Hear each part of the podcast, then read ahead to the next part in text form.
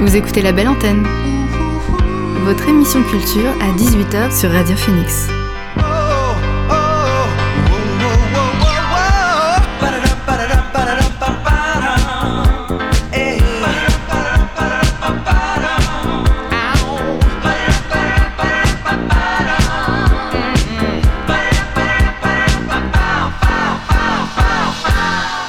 Bonsoir à toutes et à tous, c'est Alix sur Radio Phoenix et il est 18h. C'est l'heure de votre rendez-vous quotidien La Belle Antenne, l'émission pour faire le plein d'actu culturel et divertir vos oreilles. Au programme de ce jeudi, on s'intéressera à l'événement Plan cul la praline qui a lieu demain au Café des Images à partir de 19h.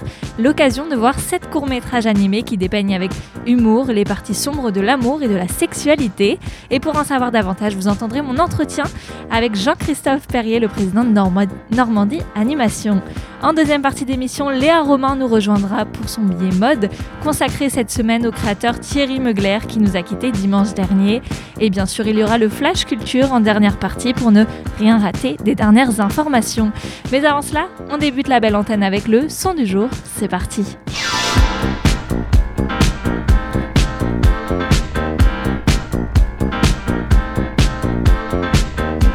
Et ce soir, le son du jour s'intitule Postman, l'un des deux singles révélés hier par Toro Imoy. L'hyperactif Chasbir a en effet rejoint les rangs du label Dead Oceans pour son septième album intitulé Mal. Il verra le jour au printemps prochain. En attendant, l'américain nous dévoile ce son aux boucles pop quasi funky et surtout irrésistible. Je vous propose de le découvrir tout de suite. C'est Postman de Toro Imoy. Mr. Postman. Did I get mail? Did I get a letter? Did I get a postcard?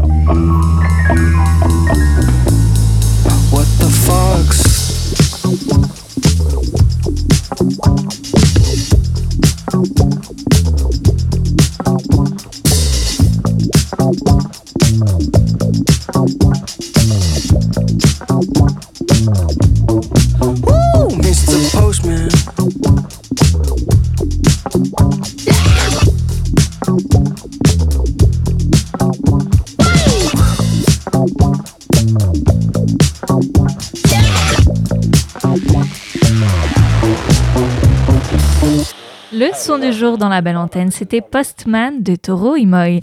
Un peu plus tard dans l'émission, on reviendra d'autres sorties son, mais avant, on s'intéresse à l'événement Plan la praline en présence de Jean-Christophe Perrier, c'est mon invité ce soir dans la belle antenne. L'invité du soir dans la belle antenne. Aujourd'hui, dans la belle antenne, je reçois Jean-Christophe Perrier, président de Normandie Animation. Il vient nous parler de la soirée sexualité et animation. Ce sera le vendredi 28 janvier au Café des Images. Bonjour Jean-Christophe. Bonjour Alix. Demain soir se tiendra donc cette soirée dans le cadre du programme intitulé Plan Q, La Praline. Sept courts-métrages euh, seront proposés dans le cadre de cette soirée. L'idée avec ces films, c'est quoi? De dépasser, euh, on dépasse le simple cadre coquin pour s'interroger sur nos corps, la sexualité, pour briser des tabous? J'ai évidemment pas beaucoup le temps de, de, parler de ce sujet qui est très vaste, puisqu'en fait, il est à peu près aussi vieux que le cinéma d'animation et que le cinéma. C'est-à-dire que le, le cinéma, c'est très très tôt, quasiment au tout début, hein, c'est emparé aussi de la question du, de la représentation du corps et du sexe. Euh, je, vous, le savez peut-être ou peut-être pas, mais euh, les tout premiers films muets qui étaient euh, tournés, des films de fiction muets, étaient bien souvent suivis par des tournages de films pornographiques. Donc c'est quelque chose qui est là depuis l'invention du cinéma et même avant, puisque dans les objets de pré-cinéma, donc il existe des, des jeux d'optique que vous connaissez peut-être, des zootropes et autres, phénakistiscope, des, des, des, mots un peu barbares, qui étaient des jouets. Hein. On trouve déjà dès 1840 des, des, des phénakistiscopes, donc c'est des rondelles qu'on tourne très très vite et qui, qui donnent l'illusion de, de, mouvement, donc des premiers dessins animés. On trouve déjà des objets pornographiques. Donc la question du corps qui s'anime, elle est là depuis très longtemps. Et si on avait trois heures, je vous, je vous dirais qu'elle est même là depuis l'époque préhistorique. Donc c'est un sujet vraiment euh, qui est euh, complètement dépendant de, du cinéma, ou en tout cas inhérent au cinéma. Et euh, a contrario, je pourrais dire que dans le domaine de l'animation, c'est un, sujet qui est complètement tabou. Alors c'est un mot, un, raccourci, mais qui est complètement tabou pour une raison assez simple à comprendre et que tout le monde connaît à peu près, c'est que l'animation est considérée pour, euh, par la grande majorité des spectateurs comme le domaine réservé de l'enfance. Donc évidemment, représenter des corps qui en plus sont des corps qui peuvent, euh, euh comment dire, faire des choses d'adultes, que ce soit des choses sexuelles ou des choses un peu plus euh, liées à l'intime, ou euh, ça peut être une toilette intime, ça peut être euh, une toilette tout court. Ça, c'est des choses qu'on a très peu montrées depuis le départ dans l'animation parce que on considère que c'est quelque chose qui est fait pour les enfants. Et puis progressivement, ça a commencé à se détendre dans les années 70 vers des, des, publics qui commençaient à être un, petit peu plus adultes et qui allaient vers le film d'animation, film d'animation indépendant. Et là, on est dans une époque aujourd'hui où, euh, dans le court métrage notamment, c'est un domaine court métrage d'animation dans lequel euh, il y a le plus de créativité, tout simplement parce que ça coûte moins cher et qu'il y a de plus en plus de gens qui peuvent faire des choses très créatives, euh, décomplexées, sans trop se poser la question de l'argent. Dans ce domaine-là, on trouve depuis, je dirais, allez, une petite dizaine d'années, une, vraiment une explosion de, de films sur sur ou euh, avec en, en, motif principal la représentation du corps, la représentation des sexualités. Donc, dans le titre de notre rencontre, sexualité est au pluriel, donc des différents types de sexualité. Et ça va aussi sur des questions liées au genre, liées à toutes ces, toutes ces questions qui sont d'une actualité particulièrement brûlante et qui vont l'être de plus en plus dans les, dans les années à venir. Donc, ça, c'est une tendance. Euh, assez lourde, si on peut dire, une forte tendance dans le domaine du cinéma d'animation, dans la création animée contemporaine indépendante. Alors justement, ça me fait penser à cette mini-série d'animation libre euh, que propose Arte. Vous constatez en effet que de plus en plus de personnes, en tout cas dans le cinéma d'animation, s'emparent de ce sujet. Et comment vous l'expliquez? Euh, alors les explications, il faudrait beaucoup de temps pour euh, les, donner. Alors ça s'explique par des raisons, on va dire conjoncturelles. Hein. On est dans une époque où il y a euh, un peu plus de liberté de parole. Il y a aussi des besoins d'exprimer une parole qui a longtemps été contenue. En disant ça, je peux préciser qu'une très grande majorité des films qui s'emparent de ce sujet sont des films réalisés par des femmes. Alors là aussi, il y a plein d'explications. Je me lancerai pas dans, dans, des, dans, dans des, un résumé de ces explications, mais disons que euh, il y a une sorte de corrélation. On peut dresser une corrélation entre euh, une parole qui a été longtemps euh, tue euh, ou pudiquement cachée et euh, cette cette parole qui se libère et qu'on retrouve aussi manifestée dans un grand nombre de films d'animation et dans le court métrage d'animation d'auteurs et en particulier d'autrices et qui s'emparent de manière un peu plus privilégiée que les hommes. Euh, moi, j'ai une théorie là-dessus. Je pense que les hommes ont toujours été un peu euh, moins à l'aise pour aborder ces thématiques-là. Alors, ça peut paraître cliché, mais euh, je peux, je pourrais étayer par des arguments concrets hein, qui le justifient.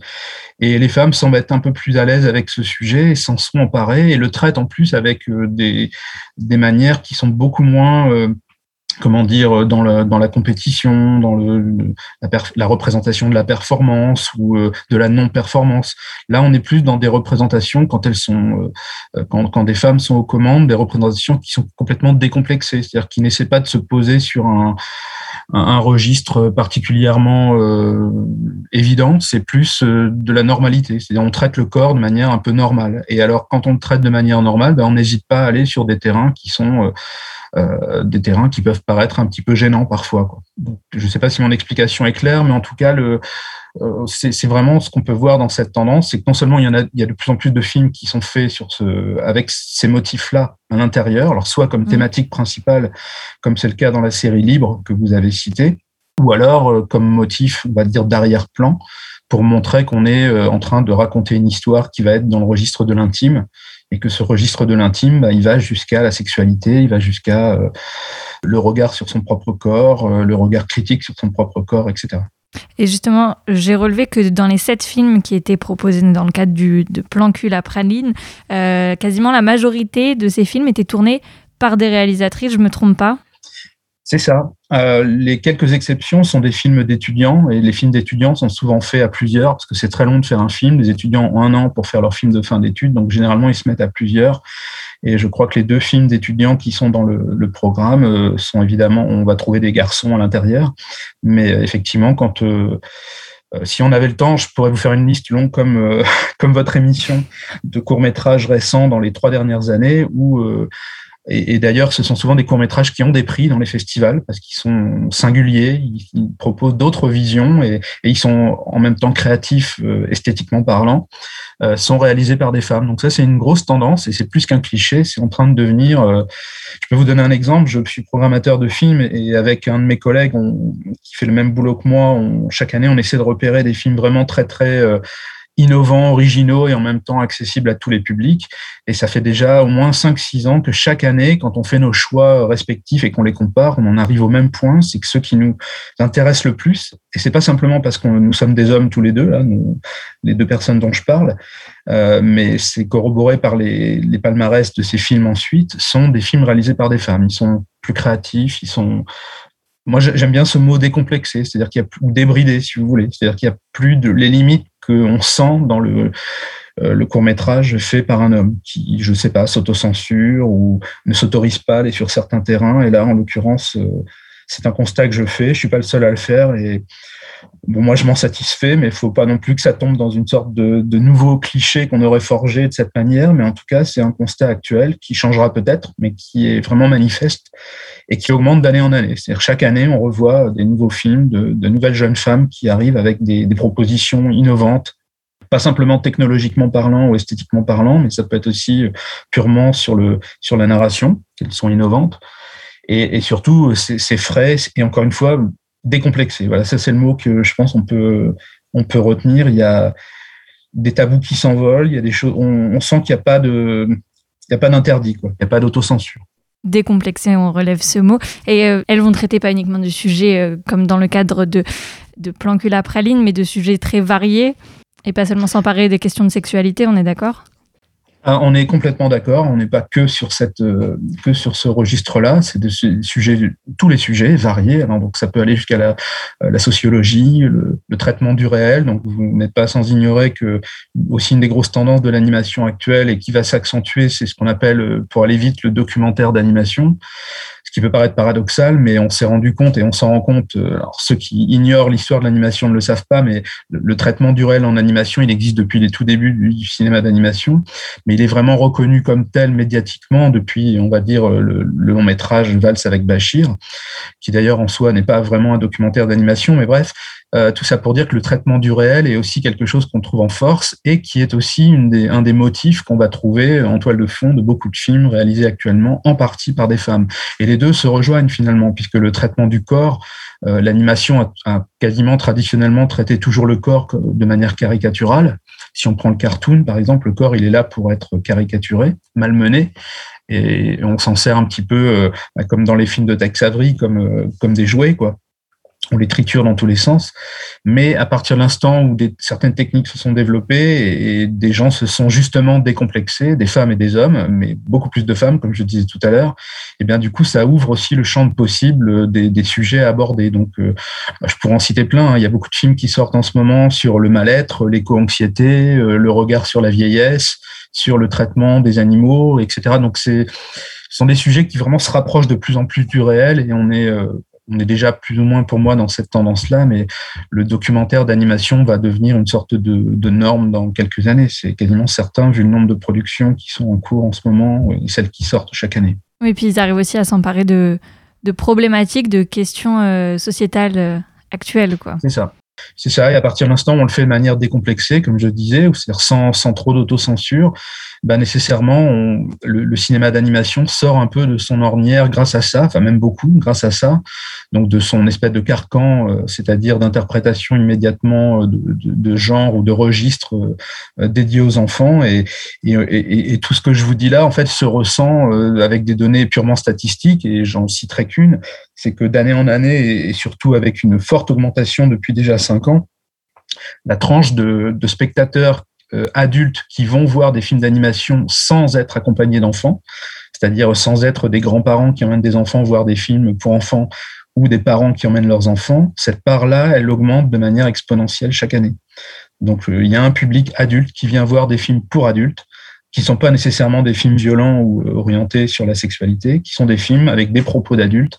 Et ce registre-là augmente considérablement. Et donc, du coup, le cinéma d'animation est en train de sortir entre autres en très grande partie grâce au court métrage indépendant de son carcan de films réservés uniquement, de, de registres uniquement réservés aux enfants. Et la soirée de demain en est la preuve, puisque elle se destine principalement aux, aux jeunes, jeunes adultes, aux étudiants 15-25 ans, on peut dire. Euh, exactement. Je pense qu'on aura aussi beaucoup de personnes euh, un peu plus âgées que les 15-25 ans parce que le traitement. Alors, ce qui est intéressant dans le programme qu'on propose demain, donc c'est pas moi qui l'ai conçu. Hein, c'est un programme qui est conçu par un distributeur dont nous accueillons euh, la responsable, qui s'appelle Luce Grosjean, qui est responsable de Miu. Miu, c'est une société qui, en quelques années, elle a vraiment très très vite est devenue quasiment un, des incontournables de l'animation internationale. ils ont su, alors ils produisent d'un côté, mais ils distribuent des films. Et Luce, que je connais un petit peu maintenant à, l'œil pour repérer très très avant, très très en amont euh, du succès que peuvent avoir certains et certains réalisateurs et réalisatrices. Elle a l'œil pour les repérer très très en amont. Et là maintenant, ils ont un catalogue assez assez dense avec des films de très très grande qualité. Et là, ils se sont permis de, parce qu'ils sont conscients aussi de tout ce que je disais au début, hein, c'est-à-dire de cette tendance, de ce, de cette envie, de cet appétit des spectateurs pour voir des films plus adultes au sens noble du terme. Et donc, du coup, ils ont sorti ce, programme, alors avec un titre légèrement provocateur, évidemment, qui peut aussi laisser penser, puisque ça existe depuis quelques dizaines d'années. Il y a souvent, de temps en temps, dans les festivals, des programmes qui sont faits pour un petit peu aller sur le terrain du film coquin, comme vous disiez, de l'érotisme en gros un petit peu émoustiller, mais ça reste toujours un peu sur l'aspect divertissant. Eux, ils ont voulu prendre les choses à contre-pied, je pense, en ayant d'un côté un titre un petit peu accrocheur, un peu provocateur, et de l'autre côté des films qui sont pas du tout sur ce registre du, du divertissement la praline justement. Euh, ce sont des films sérieux, certains sont drôles, le tout premier notamment, qui une sorte de, de, cartoon moderne, mais qui, qui parle de, de, sexualité au pluriel très différente et très libérée, et d'autres films qui sont beaucoup plus sérieux et qui sont même très très graves, voire euh, pour le, le dernier film qui est pour moi le, le, meilleur du programme et qui est surtout un des meilleurs films de l'année dernière, de toute tendance confondue à mon sens, qui s'appelle Just a Guy, qui est un documentaire animé assez dur. Euh, en pâte à modeler et qui fait autre chose que ce qu'on a l'habitude de voir avec de la pâte à modeler, c'est-à-dire qui parle du corps, qui parle du corps malmené, qui parle d'un serial killer qui faisait des choses atroces à des jeunes femmes et des jeunes femmes qui, parallèlement euh, au meurtre qui avait été commis, ont été fascinées par ce, par ce serial killer euh, et lui, ont entretenu une correspondance avec lui. Et parmi ces femmes, il y a la réalisatrice du film. Donc il y a une mise en abîme totale entre le film, sa réalisatrice, le sujet du film et euh, ce que le film raconte en tout, euh, c'est-à-dire bah, comment on essaie de, justifier une obsession pour un serial killer tueur de femmes tout en étant soi-même une femme. Euh, donc bref, je vous laisse découvrir, mais ce sont des films donc, qui sont pour certains drôles, certains vont du côté du gore, d'autres sont des réflexions pas trop intellectualisées, hein, je vous rassure, mais des réflexions qui voilà transforment le spectateur, c'est un peu le but entre le début du film et la fin, on en sort légèrement changé. Et puis en même temps, qui montre tout le, toute la richesse de l'animation, de, par ses techniques, de par ses approches, de par ses, limites qui sont justement euh, transgressées. Et puis vous avez cité aussi, ça je dois le dire, mais vous avez cité, là c'est un petit scoop, euh, mais ça me semble important parce que c'est pour moi une des meilleures séries produites depuis très longtemps. Vous avez cité la série d'Arte qui passe sur Arte TV Libre. Euh, nous diffuserons en, bonus pour faire découvrir aux, spectateurs qui ne la connaissent pas un épisode de cette série. En bonus tout à la fin. Donc c'est pas pour l'instant annoncé, mais voilà, je dévoile la surprise. Ce sera l'occasion. Un des épisodes. Voilà, parce qu'en fait c'est un sujet qui intéresse notamment une personne qui a déjà beaucoup écrit sur cette question-là et qui pour le coup est maintenant réalisatrice d'une série. Donc c'est Ovidie en l'occurrence qui, pour ceux qui l'ignorent, est une ex-performeuse de, films pornographiques, qui est devenue aujourd'hui, je crois qu'elle est diplômée de docteur en philosophie. Elle écrit beaucoup sur la, représentation du sexe dans les médias, dans, l'imagerie globalement. Et, et, sa série, adaptée elle-même d'une bande dessinée, est pour moi une des séries, alors même si esthétiquement c'est quelque chose d'assez classique, dans son propos, dans sa manière d'aborder les sujets de manière frontale, et alors pour le coup très très très décomplexée. Euh, elle pose les pieds dans le plat et elle aborde surtout beaucoup de thématiques qui sont à la fois euh, chaudement d'actualité et qui concernent aussi des questions qu'on se pose dans le cinéma d'animation, dans le rapport qu'on peut avoir au corps qu'on représente. Merci Jean-Christophe Perrier d'avoir répondu à mes questions. Ben, merci beaucoup à vous. Et Plan cul praline, c'est donc une soirée qui a lieu demain au Café des Images, qui sera suivie d'un temps d'échange avec vous, ainsi que Luce de Grosjean et de la projection de ce film bonus. Vous écoutez La Belle Antenne sur Radio Phoenix. On revient à la musique. Le duo Boy Archer est de retour avec leur album The Runner, qui se veut comme une bande originale d'horreur. Composé de huit titres, le groupe nous embarque dans des recoins sombres à l'image de ce titre Autonomie et ses accents New Wave. On l'écoute tout de suite, c'est Boy Archer accompagné de Cooper B. Handy sur Radio Phoenix.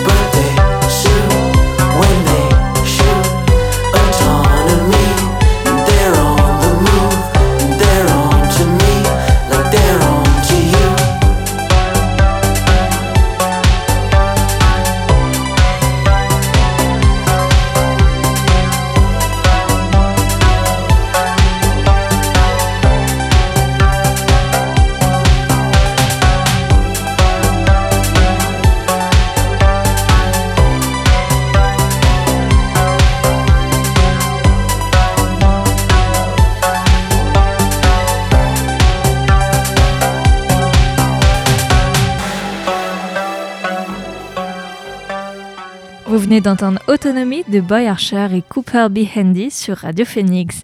Allez, une idée sortie pour ce soir, ça a lieu au Théâtre de la Renaissance à Mondeville. Il s'agit de la représentation Un corps à soi. La pièce débute lors d'une consultation gynécologique. Une femme vient consulter son médecin parce qu'elle perd du sang en continu. Commence alors une épreuve au long cours pour trouver la cause de cette hémorragie.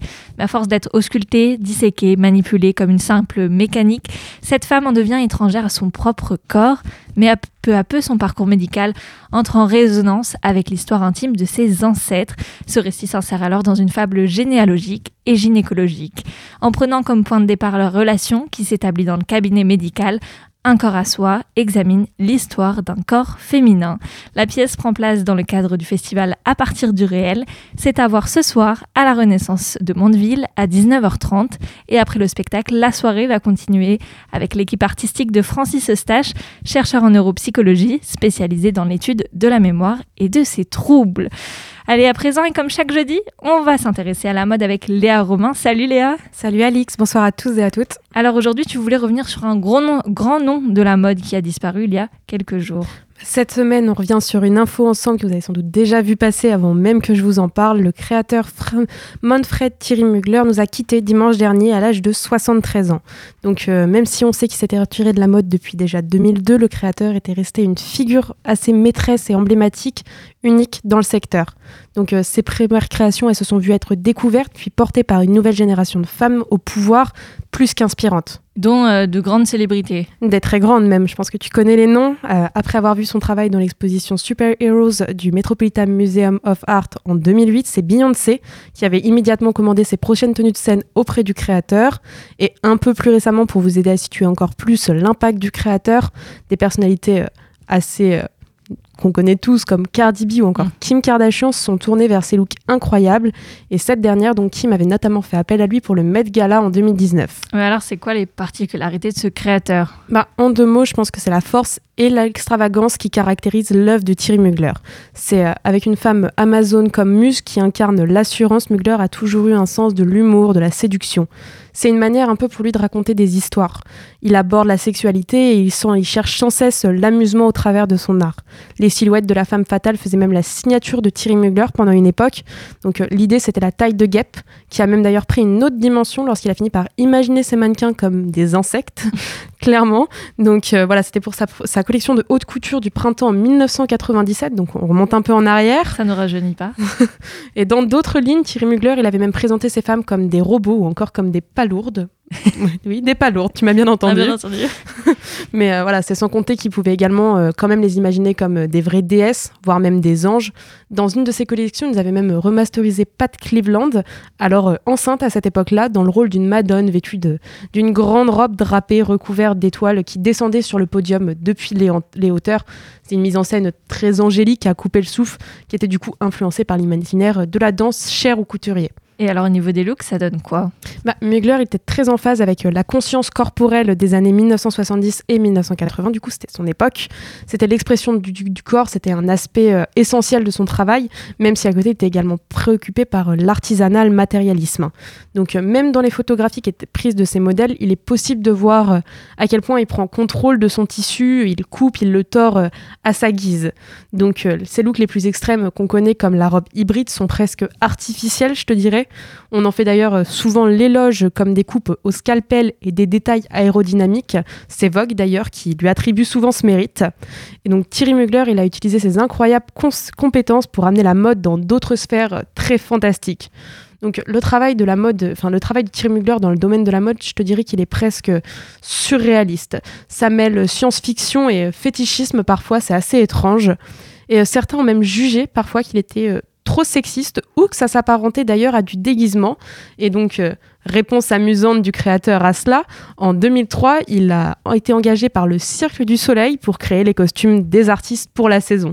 Donc, euh, l'art de la transformation, c'est vraiment euh, inhérent à son travail comme à sa vie. Et puis Thierry Mugler aussi, je crois qu'il jouait également euh, beaucoup sur les, il jouait sur les mises en scène. C'est ça, parce qu'avant tout c'était un artiste, donc ça a même été un, une danse, enfin un danseur du ballet. Euh, donc Thierry Mugler, il a vite compris qu'il y avait une véritable nécessité d'exagérer pour avoir un impact intemporel. C'est comme ça qu'on marque les mémoires. Donc euh, ces défilés, c'est des vraies pièces de théâtre. Hein. Il a des castings, des performances de célébrités. D'ailleurs, sa collection de prêt-à-porter, donc en 1982, on remonte encore plus loin, était même présentée d'ailleurs en 22 scène, donc euh, très comme une pièce de théâtre, dans un style de revue euh, de music hall. Il voulait en fait à l'époque, et il a réussi d'ailleurs, à marquer les esprits grâce à son côté euh, décalé, très avant-gardiste. Et ça c'était pour la fin. Je crois que tu voulais nous parler d'une anecdote sur lui. Eh bien oui, alors Mugler, il a réussi à créer malgré lui un scandale au sein de l'Assemblée nationale. Ah ouais, dans l'hémicycle. Donc on va faire un petit saut en 1985 quand Jack Lang, et le Jack Lang, qui est notre ministre de la Culture à l'époque, revient d'Inde avec François Mitterrand et euh, il s'avère qu'il a beaucoup aimé voilà les costumes des dirigeants indiens. À l'époque, c'est des costumes vraiment très sobres avec une simple veste fermée. Donc il en commanda auprès de Thierry Mugler, qui était déjà un designer très réputé à l'époque. Mais seulement, voilà, il y a un petit problème. Quand il le porte à l'Assemblée nationale, il se fait huer pendant six longues minutes. Et euh, ensuite, que ce soit à la télé, dans les radios, la presse, voilà, les commentaires fusent pour dire ô combien cette tenue, elle était choquante. Donc euh, voilà, tu me diras pourquoi Qu'est-ce qui peut autant faire euh, ah oui hérisser les poils pour une tenue? Eh bien, lorsqu'on rentre à l'hémicycle, il y a un dress code à respecter chez les hommes notamment. Et il s'agit, voilà, chez les hommes, on doit porter un costume classique avec une cravate. Or, bah là, comme je viens de te l'expliquer, Jacques Lang, il a pas de cravate apparente et en plus euh, il a une veste avec un col Mao donc c'est un col Mao c'est euh, un col qui remonte et qui couvre le cou donc qui est jugé comme beaucoup trop original donc il faut savoir que c'est même la première fois et la dernière fois qu'il s'est risqué à sortir de la norme stylistique et pour la petite info le port de la cravate il a été obligatoire à l'Assemblée nationale jusqu'en 2017 quand même donc il y a encore il y a, il y a cinq ans c'est ça C'était l'instant mode de Léa Romain consacré au styliste Thierry Meugler. Merci et à la semaine prochaine pour une nouvelle chronique. Merci Alix, à la semaine prochaine. On revient à la musique. Deux semaines après la sortie de sa mixtape Capri Songs, FK Twigs vient de publier un clip pour son titre Jealousy. Empreint d'une indéniable touche afrobeat se mélangeant aux sonorités RB, la chanteuse britannique nous offre un visuel au stylisme délirant qui a été réalisé par Aiden Zamiri. On l'écoute FK Twigs accompagné de Rima et leur titre Jealousy. I've always had my way, but I forgive my sins. Yeah, baby, that's okay. Jealousy you put on me, yeah, and your feelings way too deep. Jealousy you put on me, that's why your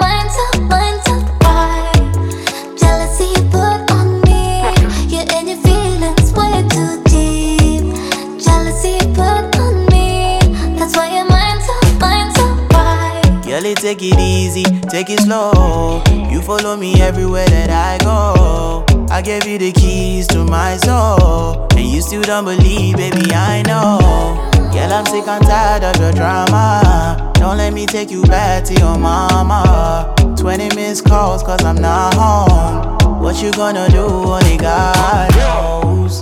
Jealousy put on me. Yeah, and your feelings way too deep. Jealousy put on me. That's why your mind's up, mind's up.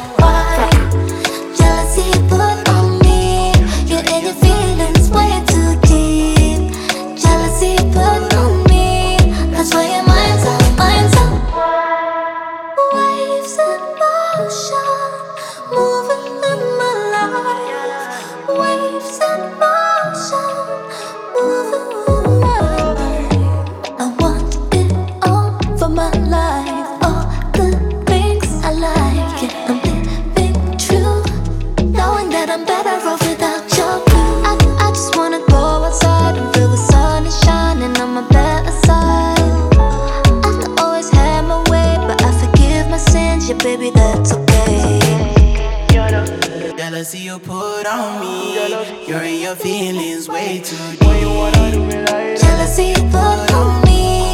That's why your mind's up.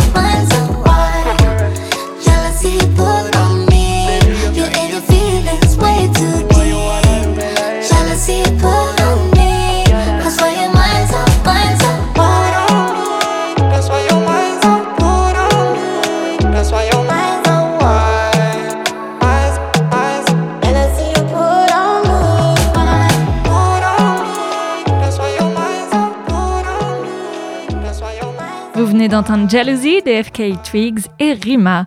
Les Californiennes Warpaint viennent d'annoncer la sortie d'un quatrième album qui s'annonce doux et envoûtant. Débarqué en 2010 avec ce premier album The Fool, le Quatuor bousculait déjà la scène indie rock de Los Angeles. Cette année encore, ça s'annonce prometteur pour elle. C'est du moins ce qu'on peut en penser avec leur titre Champion, une balade rock atmosphérique au groupe nonchalant. On l'écoute maintenant, c'est Champion de Warpaint.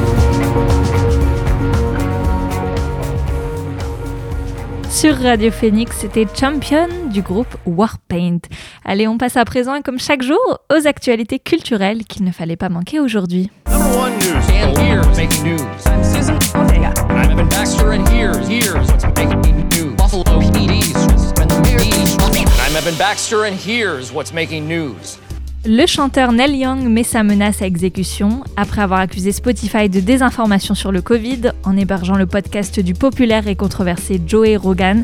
Il a confirmé hier sa décision de retirer sa musique de la plateforme de streaming. Je veux remercier ma très grande et solidaire maison de disques Warner Bros. Reprise Records qui me soutient dans ma décision de retirer toute ma musique de Spotify, a écrit le musicien de 76 ans sur son site internet en relevant que la plateforme représente 60% de ses revenus générés par le streaming. Après plusieurs années de patience, la féerie de Ghibli pourra bientôt se visiter. Un parc à thème dans l'univers des créations du célèbre studio verra en effet le jour le 1er novembre dans le centre du Japon, ont annoncé aujourd'hui Ghibli et les responsables locaux. L'ouverture de ce très attendu Ghibli Park, au départ prévu en 2020, a été révélée sur le compte Twitter du studio, dont la photo de profil est un dessin de Totoro. Vous savez, cette mignonne créature qui a donné son nom au célèbre dessin animé, c'était sorti en 1988. Six musées parisiens mettront à l'honneur le créateur Yves Saint-Laurent à l'occasion du 60e anniversaire de son premier défilé. Pour faire comprendre son processus créatif, il y aura des toiles de Picasso, de Van Gogh ou de Mondrian qui seront révélées notamment au Louvre et au Centre Pompidou. Ces expositions, c'est à voir du 29 janvier au 16 mai 2022. Les acteurs Steve Carell et John Krasinski, qui ont joué les célèbres rôles de Michael Scott et Jim Alpert dans la série The Office US, se retrouveront dans le film intitulé If, écrit et produit par John Krasinski. Le film devrait raconter le parcours d'un enfant qui redécouvre son imagination et la sortie est prévue pour le 7 novembre 2023. Faudra attendre un petit peu. Voilà, c'est tout pour l'essentiel de l'actualité culturelle qu'il y avait à retenir aujourd'hui. Musique, à nouveau, les deux beatmakers de Bold débarquent avec un premier album du même nom. Dedans, ils réunissent du hip-hop old school, mais aussi du hip-hop moderne sur 10 compositions intrépides marquées par plusieurs collaborations avec notamment General Electric ou encore C.W. Jones sur le titre Still que je vous propose d'écouter tout de suite sur Radio Phoenix. Arrête de gamberger, c'est pas bon pour ce que t'as. T'as fait dormir plutôt. Et demain, il fera jour. Hey, hey.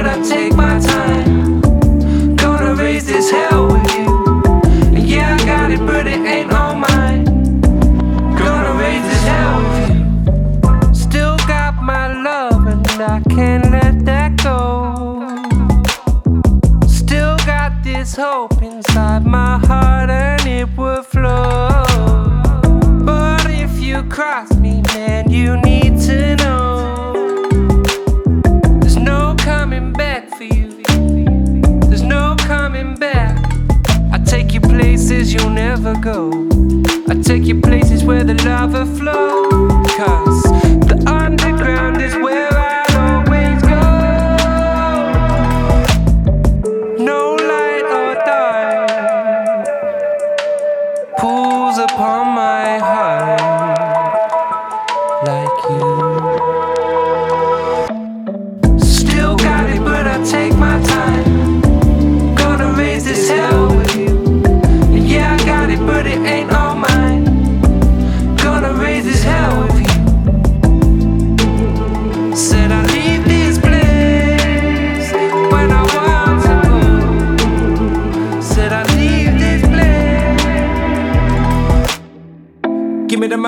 Until there's nothing left.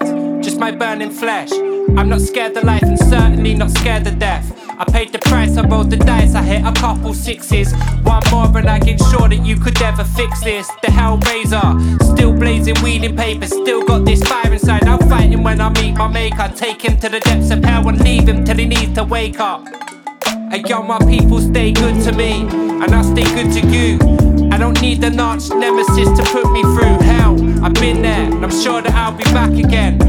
I ain't got time for hate, you need to pack it in. We've all got these demons we've been battling. I guess I understand. Sometimes it feels like nothing good is ever happening. That's underground standard.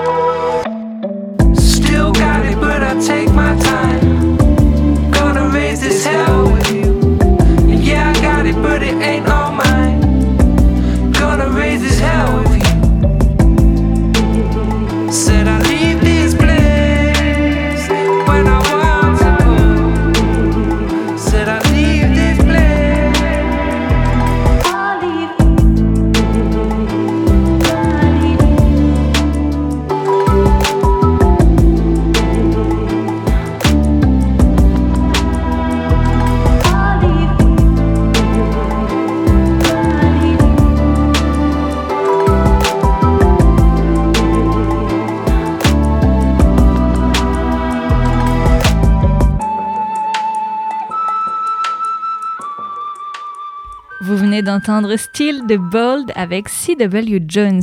Beach House a partagé il y a maintenant plus d'une semaine le chapitre 3 de leur double album à venir, Once Twice Melody, qui sortira dans son intégralité le 18 février.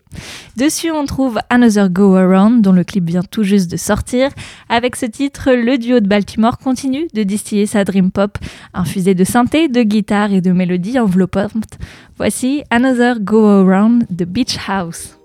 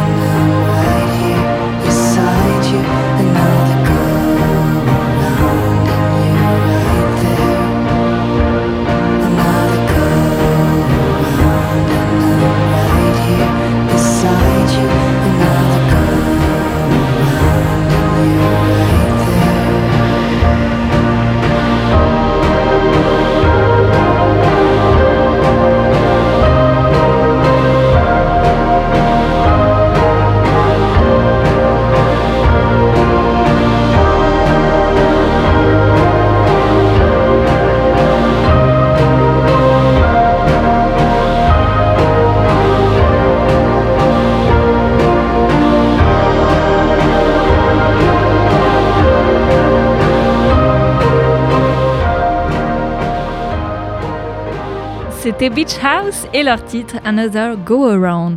Allez, on finit cette heure d'émission dans la bonne humeur avec Ticora. Ce groupe franco-suisse nous propose de l'afrobeat qui continue de résonner dans nos contrées.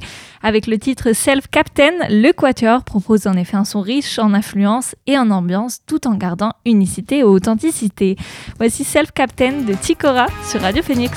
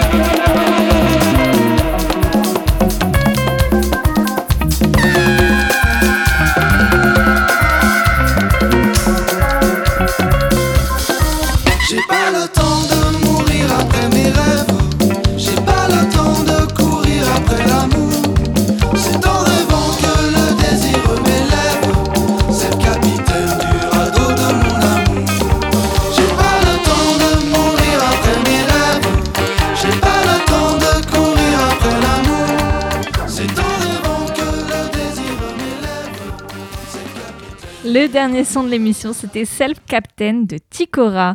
Et voilà, la belle antenne, c'est la fin, du moins pour cette semaine. Vous pouvez toujours écouter ou réécouter l'émission en podcast sur le site Radio Phoenix, ainsi que toutes les plateformes de musique. Je vous donne rendez-vous lundi prochain à 18h, même heure, même lieu. D'ici là, continuez à ouvrir en grand vos oreilles. Je vous laisse en musique avec le titre Réveil heureux de la nouvelle formation Parc. Bonne soirée à tous!